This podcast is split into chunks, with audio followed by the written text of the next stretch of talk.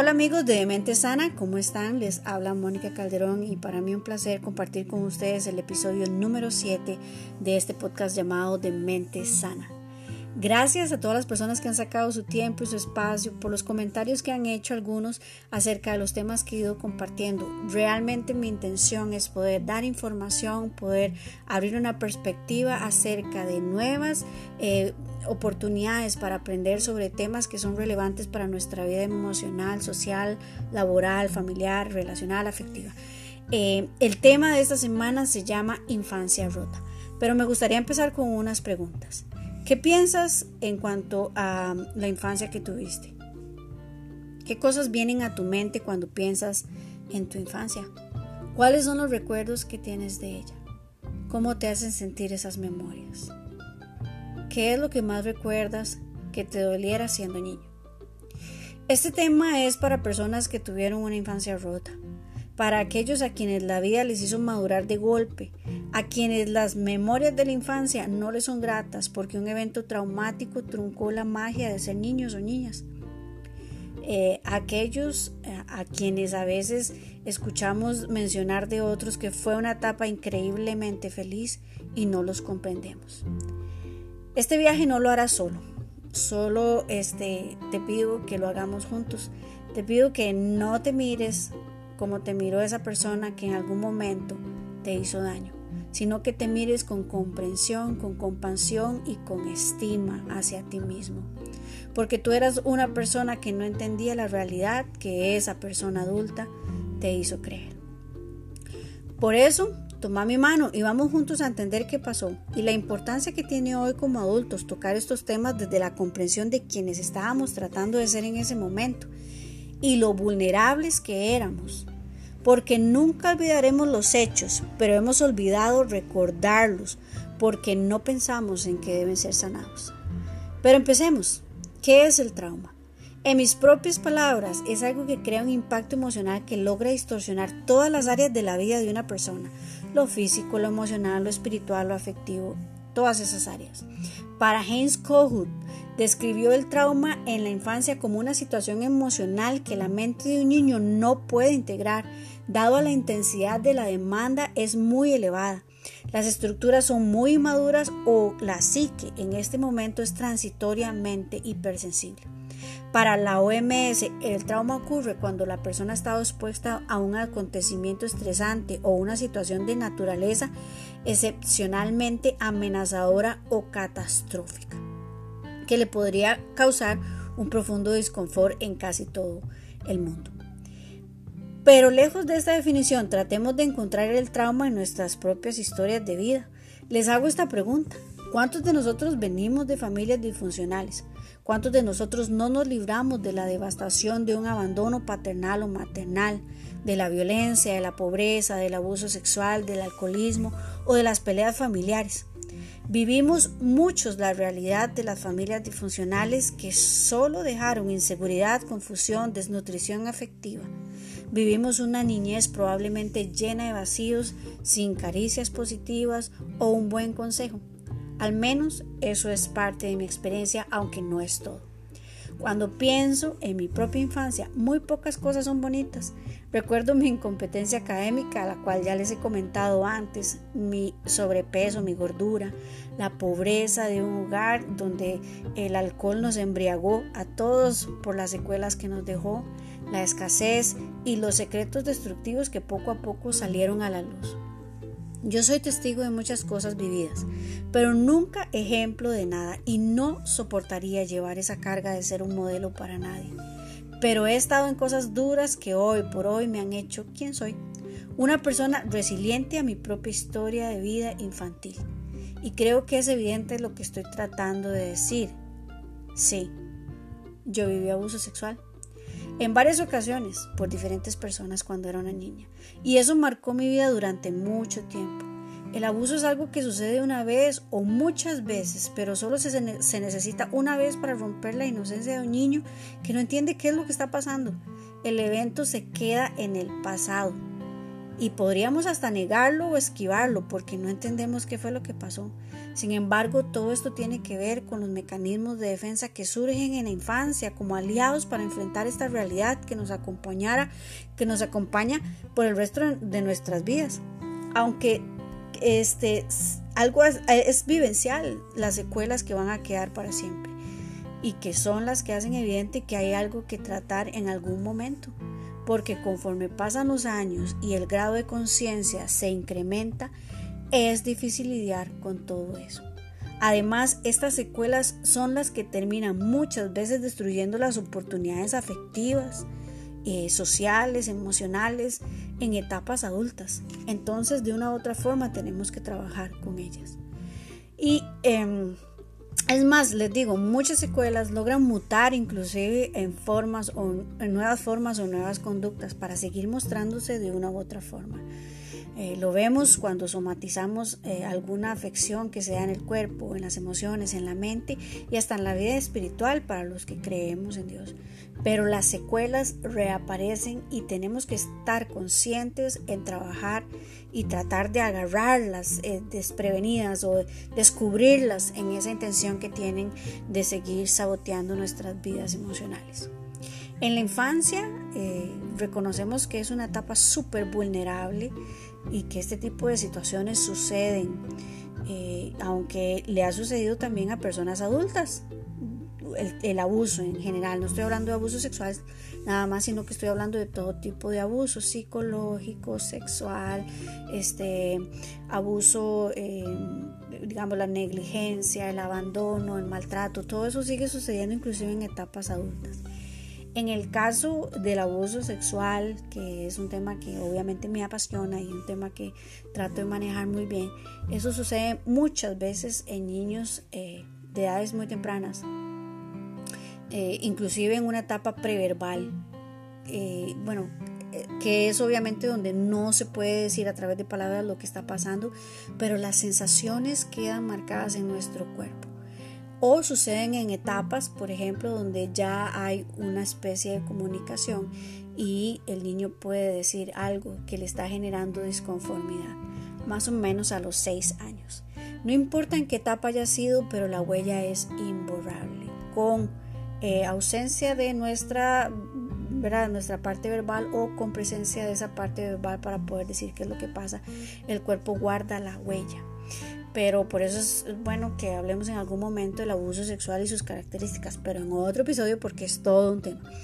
Bueno, ahora, ¿cómo sucede el trauma en la infancia? Eh, Balint, es, que es un investigador en cuanto a estos temas del trauma, dice que hay una estructura trifásica del trauma. Esta, esta estructura se puede eh, sintetizar en tres fases. Entonces dice que la primera fase es eh, cuando el adulto establece una relación con el niño. Puede ser traumático, puede provocar frustraciones de gran intensidad y que el niño, siendo muy maduro, es dependiente de ese adulto y tiende a, prevalecer.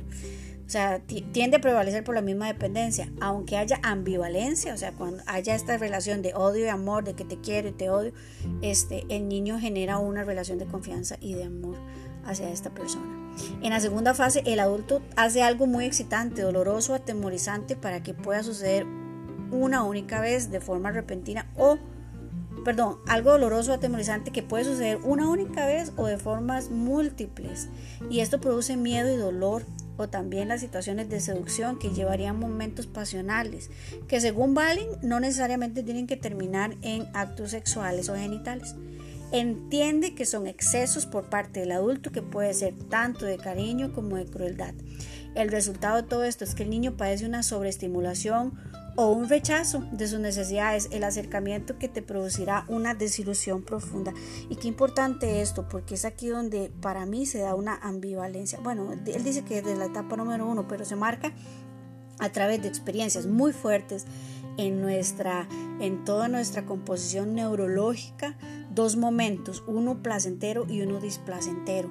Y esto se, se, instala ya como un trauma en el niño generando estas necesidades de acercamiento y alejamiento o la ambivalencia, odio y amor, donde se nos divide la mente afectiva, diría yo. Y tercero, lo que va a completar el trauma se produce en la tercera fase cuando el niño vuelve a acercarse al adulto buscando un nuevo encuentro pasional. Bueno, lo dice así, ¿verdad? Pero no, no es la codificación que tiene. O de dolor como el producido en la segunda fase y lo que sucede. Y lo que sucede es que el adulto se comporta como si no hubiera pasado nada.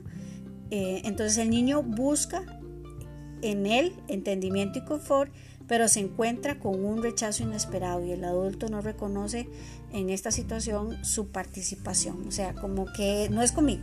Hizo lo de la segunda etapa, que fue producir toda esta estimulación cerebral. Eh, y en la tercera etapa se desapega totalmente de esa situación y deja en el niño una eh, búsqueda de este momento otra vez, pero lo que recibe es un rechazo inesperado. Ahora, generalmente la teoría habla de dos tipos de traumas. El trauma que es complejo y el estrés postraumático. El trauma complejo lo que hace o lo que menciona aquí es que tiene lugar en una forma de muchas veces es repetitivo y acumulativo durante largos periodos de tiempo. Eh, donde hay malos tratos, abusos físicos, psíquicos, sexuales, eh, donde hay una vivencia ya del trauma. Y el estrés postraumático Puede ser una situación que sucedió una única vez, pero deja una huella para toda la vida. Según López Soler, los síntomas que se consideran característicos del estrés postraumático son la reexperimentación del acontecimiento, o sea, volverlo a vivir, los flashbacks, las pesadillas. También las personas eh, experimentan la evitación, o sea, eh, no tener recuerdos o relacionarse con situaciones parecidas al acontecimiento traumático el embotamiento afectivo, o sea que la persona se siente este, totalmente ya agotada en, su parte afectiva, en el daño afectivo y un incremento en activación, o sea, en activación de obviamente pues, eh, conductas que dañan su, su, su, composición, o sea, digamos, las conductas lo desgastan, hay una activación, un incremento en activación, puede que haya problemas del sueño, problemas del apetito, entonces como que se activa este, conductas en la persona. Hay algunas otras características del trauma como son el cambios en el estado de ánimo, como la depresión, la ansiedad, también hay desesperanza, hay una relación de castigo y odio hacia usted mismo, hacia mí misma, disociación, hay abuso de sustancias, conductas autolesivas, eh, revictimización, problemas relacionales con la pareja, con la familia y bueno, hasta manifestaciones somáticas. Ahora también para Jaffe y Kong, en términos generales, este perfil se caracteriza por un estado cognitivo de hipervigilancia, o sea, la persona está hipervigilando, se siente en amenaza del entorno, excesiva identificación con emociones como el miedo, hay intenciones agresivas hacia sí mismo y hacia los demás, hay problemas de conducta, hay dificultades para el aprendizaje, este, hay problemas en adaptación escolar, en caso de los niños, y desarrollo intelectual, ¿verdad? Hay problemas en todo eso, porque obviamente hay, eso lo vamos a hablar más adelante, en otro, tal vez en otro tema, pero hay una afección neuronal a nivel de cerebro obviamente, que afecta la conducta y la emoción de los niños, que es muy interesante. Y bueno, hay mayor comorbilidad, o sea, hay mayor eh, oportunidad de que hayan patologías a nivel psiquiátrico. Entonces, este, eso es lo que mencionan ellos, así parafraseándolo. Eh, pero bueno, vamos aterrizando un poco este tema porque de verdad es muy amplio y hay mucho que hablar. Pero bueno, aquí pongo algunas observaciones acerca de esto. Y bueno, lo primero que quiero decir es que debido a nuestra dinámica familiar o experiencias del pasado, es muy posible que llevemos situaciones traumáticas que nos hagan sentir mal hoy. Muchas veces esos son recuerdos o son concepciones o bien sensaciones que quedan en el cuerpo y que no podemos explicar con veracidad. Pero como les mencioné, hay una huella emocional. Todo trauma no identificado es una sentencia en mis elecciones porque la información neurológica que marca una situación traumática puede llevarme siempre a estar cumpliendo una y otra vez esta experiencia que tuve en el pasado. O sea, como un círculo eh, traumático el trauma muchas veces no es visto como un trauma porque puede entrar en un eh, porque porque entrar en una relación de dolor no es nada bonito y nadie quiere pero sí es necesario si queremos sanar porque sí es posible sanar y dejar de sentir la molestia emocional que esto genera entonces a veces lo evitamos porque hay un mecanismo de evitación y podríamos no querer entrar en el dolor, pero hay que entrar si queremos sanar. Todas las personas pueden tener historias parecidas y eh, en cuanto a un mismo trauma, pero todos tienen diferentes experiencias. Cada experiencia es única e individual y tenemos que respetarla y entenderla.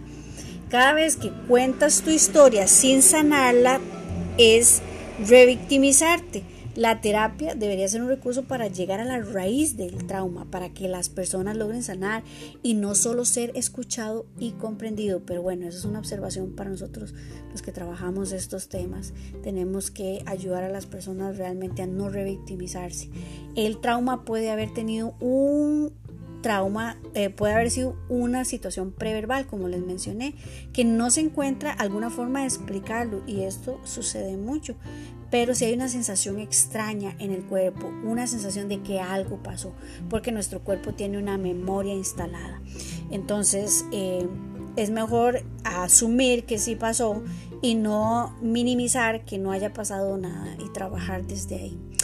Hay disparadores del trauma que pueden suceder como recuerdos, como olores, como objetos, como lugares, como una palabra, como un grito. Cualquier cosa puede activar un trauma y una persona puede estar en un episodio este, traumático eh, evocado por un disparador de estos y bueno, tal vez no lo comprendamos en ese momento, pero la persona lo está volviendo a experimentar. El trauma y la disociación van de la mano. Por eso es que a veces muchas personas viven desconectadas de su propio dolor emocional o de su propio eh, este, placer personal. O sea, la disociación es algo que muchas veces se tiene que trabajar porque inclusive, bueno, ahí estuve estudiando un poco que si una disociación se vuelve muy aguda podría terminar en un trastorno este, como de identidades múltiples o ah, un trastorno de personalidad eh, antisocial. Entonces eh, es, un tema delicado. La, disociación es un tema que pasa mucho porque es un mecanismo de defensa en ese momento, es un recurso para no sentir el dolor emocional en ese momento. Eh, para enfrentar el trauma la persona puede utilizar un mecanismo de defensa como el mecanismo de defensa como la lucha, la huida, si se enfrenta se puede poner en peligro, pero si huye este, el niño va a aprender, en este caso, si fuera un niño o una niña, lo que es la evasión de la realidad, cómo no resolver conflictos, el retraimiento o volverse en la, eh, en experiencia de lo que significa invisibilizarse. Entonces, eh, también cuántos adultos vemos que se invisibilizan a sí mismos, que se retraen, que no saben resolver conflictos, que evaden hay que revisar inclusive si hay alguna raíz de trauma ahí. Y algunas de las creencias que instala el trauma es yo no valgo nada, nadie le importa, mi vida es una basura, es culpa mía lo que pasó, nadie me quiere. sí menciona que es posible que se, desarrolle un self social acomodaticio y sumiso que tratará que los demás lo acepten, pero le costará también lograr el respeto y la consideración de los demás, o sea, como se, pone en una posición sumisa y de desventaja simplemente para recibir aceptación, pero que a la hora de generar ya realmente una autonomía le va a costar ganar respeto y consideración. Y finalmente, este, lo menciona López Soler, eh, muchos niños crean una alianza con el agresor, pues este, eh, hay como una especie de síndrome de Estocolmo que es como como aliarse con esa persona que es el agresor para estar en un modo defensivo eh, y para poder sobrevivir o sobrepasar la situación de peligro y de ataque. Entonces, eh, estas son algunas generalidades en cuanto al tema del trauma y es un tema, como les digo, súper amplio. Me gustaría que ustedes revisaran si hay algunos de estos elementos que les mencioné si hay acontecimientos traumáticos, si hay situaciones que usted dice, bueno, es necesario que yo en algún momento trabaje este tema, porque algo que les quiero dejar eh, a forma de cierre es que es posible trabajar estos temas, que se obtienen muy buenos resultados cuando la persona es consciente de que puede hacer cambios, de que esta realidad no puede estar, digamos, toda la vida con él. Bueno, sí, hay gente que toda la vida pasa así, pero que esta persona tiene la oportunidad de cambiar esa realidad en una nueva oportunidad de que buscar ayuda terapéutica en este caso sería súper importante. Una persona que esté en conocimiento de cómo trabajar estos temas del trauma, de las situaciones infantiles, por ejemplo, el abuso sexual. Hace algún tiempo escuché que la, que la, la estadística en Costa Rica en cuanto al abuso sexual infantil era del 83% eh, en las mujeres, o sea que es bastante común, ¿verdad? Que muchas de nosotros en la infancia hayamos vivido el abuso sexual y este, hay todo un tratamiento, hay una forma de trabajar estos temas y no son solo hablándolos y sacándolos del secreto, sino haciendo toda una intervención sobre las secuelas porque no podemos cambiar que el evento sucediera, pero sí podemos cambiar que las secuelas sigan afectando nuestra vida emocional, familiar, relacional, espiritual. Si usted realmente considera que necesita ayuda, que quiere hacer un cambio, es probable, es posible, todo se puede transformar, salir del victimismo, salir de esa condición de no entender qué es lo que pasa, por qué, por qué las cosas afectivas le salen, por qué a veces usted siente miedo, por qué inclusive hay afección hasta en la parte íntima con, con las parejas que usted tiene, porque estas situaciones de abuso, por ejemplo, sexual, llegan a tocar hasta esas fibras tan delicadas. Entonces, ojalá que reconsidere este tema, que lo tome como un tema, es súper informativo, lo reconozco, pero yo creo que no deja de ser una buena herramienta para aprender un poco sobre cómo es que se da el trauma en nuestra eh, infancia, se da muchas veces gestado a través de nuestros propios sistemas familiares, de personas significativas, personas que eran importantes para nosotros, maestros, tíos, primos, gente que era importante para nosotros, crea o instala una creencia y una experiencia real en nuestro cuerpo y en nuestra mente y afecta en etapas adultas nuestras elecciones afectivas, eh, nuestras elecciones eh, personales, individuales, cómo vamos a reaccionar ante la vida e inclusive podría transformarse en una psicopatología. Por eso es importante eh, darse este espacio, este tiempo para pensar y para de entrar en conciencia de si es algo que debo trabajar o si es algo que puede quedarse allí hasta que no sé cuánto tiempo pase, pero ojalá si usted tiene la oportunidad de trabajar estos temas, se dé esa oportunidad porque usted se merece estar bien. Eh, es todo por esta semana y espero que este tema les haya gustado. Ahí pido disculpas por un poco de ruido que está, pero bueno, este nos escuchamos en un próximo episodio y que tengan una excelente semana. Y si es bueno, ya saben, compártalo con otros. Chao.